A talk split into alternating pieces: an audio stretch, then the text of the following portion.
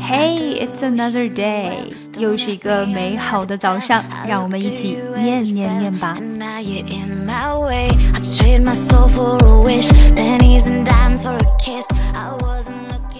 Ethiopia and Cote d'Ivoire are the biggest coffee producers in Africa. All it takes to prepare coffee is pick the beans, dry them, roast them, grind them, and extract the coffee with hot pressurized water. 慢速的一遍 Ethiopia and Cote d'Ivoire are the biggest coffee producers in Africa.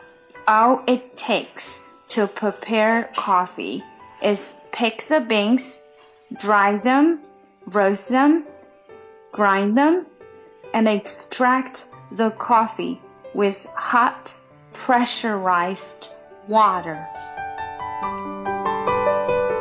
想要看文本信息，请关注我们的公众号 ES English，并输入晨读。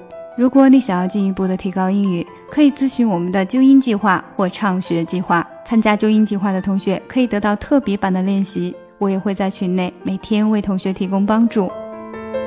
每天跟寇姐一起念念，美化发音，增进听力。and it is my conviction that they would easily become Christians, where they seem not to have any sect.